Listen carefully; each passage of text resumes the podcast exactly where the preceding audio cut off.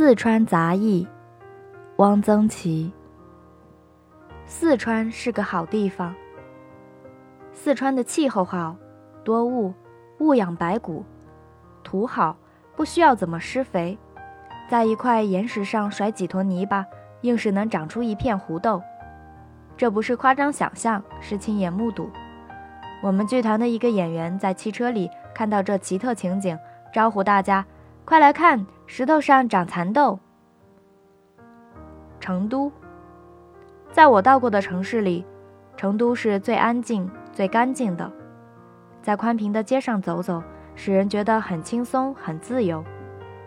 成都人的举止言谈都透着悠闲，这种悠闲似乎脱离了时代，以致何其芳在抗日战争时期觉得这和抗战很不协调，写了一首长诗。成都，让我来把你摇醒。成都并不总是似睡不醒的，文化大革命中也很折腾了一气。我六十年代初、七十年代、八十年代都到过成都。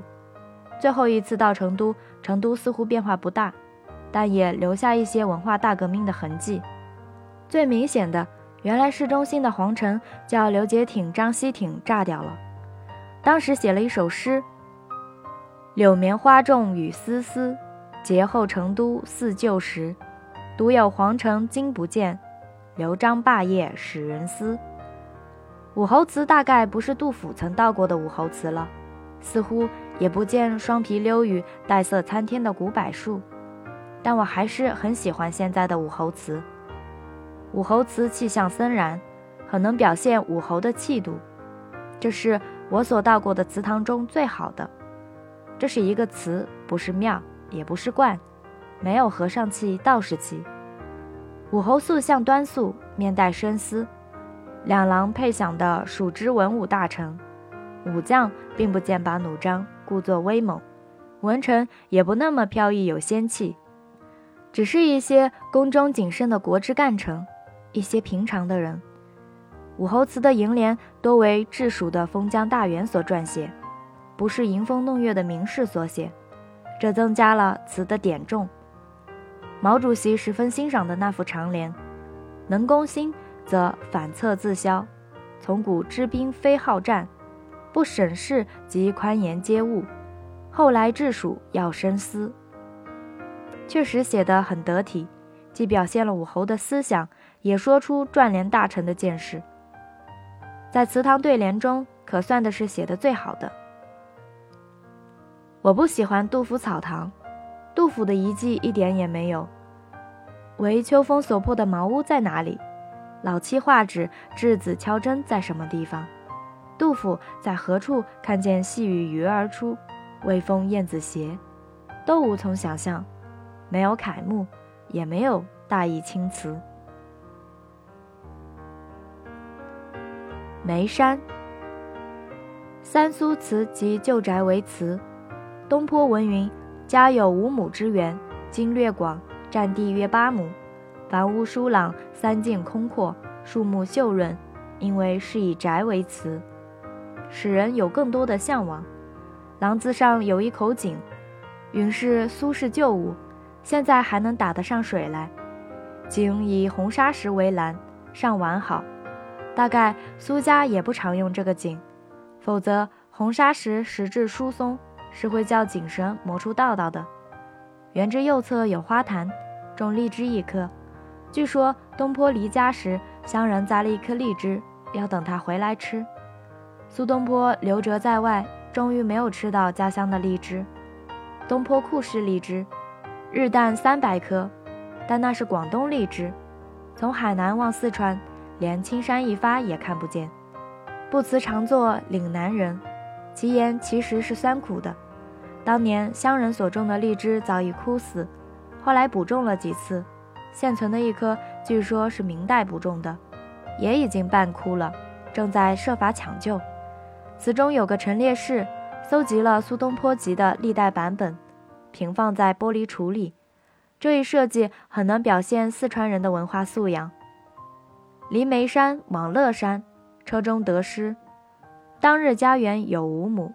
至今文字种三苏，红蓝旧景犹堪及，丹立重栽第几株？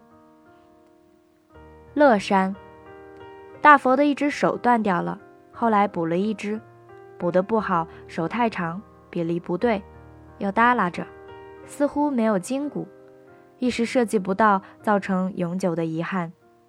现在没有办法了，又不能给他做一次断手再植的手术，只好就这样吧。走进石级将登山路，迎面有摩崖一方，是司马光的字。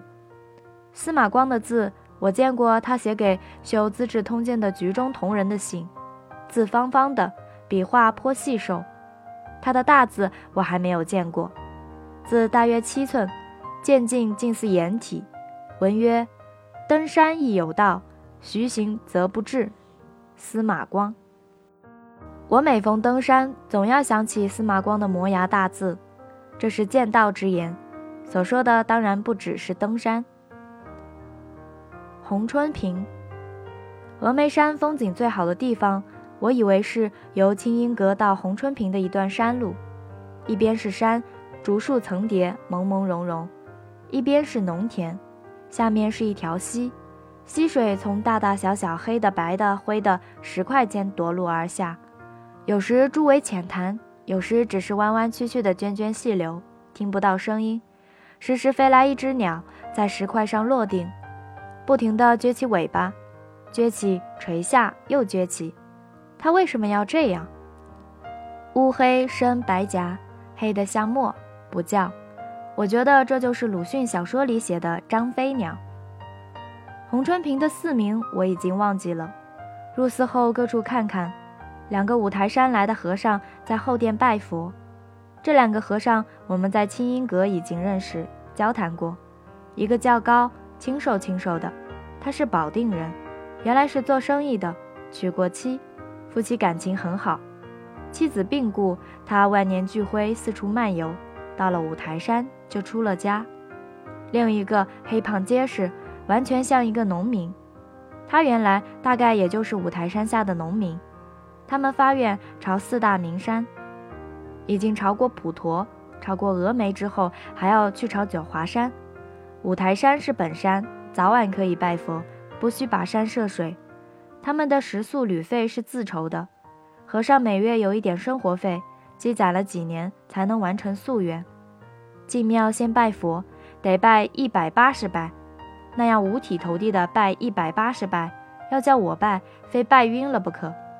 正拜着，黑胖和尚忽然站起来，飞跑出殿。原来他一时内急，憋不住了，要去如厕。排便之后，整顿衣裤，又接着拜。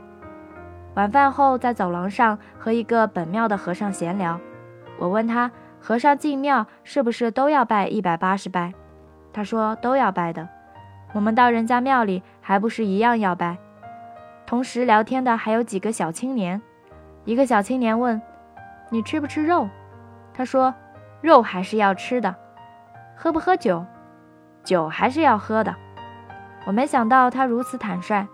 他说：“文化大革命把他们赶下山去，结了婚，生了孩子，什么规矩也没有了。”不过庙里的小和尚是不许的。这个和尚四十多岁，天热，他褪下一只僧鞋，把不着鞋的脚在膝上加成二郎腿。他穿的是黄色僧鞋，袜子却是葡萄灰的尼龙丝袜。两个五台山的和尚天不亮去朝金顶，等我们吃罢早餐，他们已经下来了。保定和尚说，他们看到普贤的法相了，在金顶山路转弯处。普贤骑在白象上，前面有两行天女。起先只他一个人看见，他那个黑胖和尚看不见，他心里很着急。后来他也看见了，他告诉我们，他们在普陀也看到了观音的法相，前面一对白孔雀。保定和尚说：“你们是唯物主义者，我们是唯心主义者，我们的话你们不会相信。不过我们干嘛要骗你们？”下清音阁，我们要去宾馆，两位和尚要去九华山，遂分手。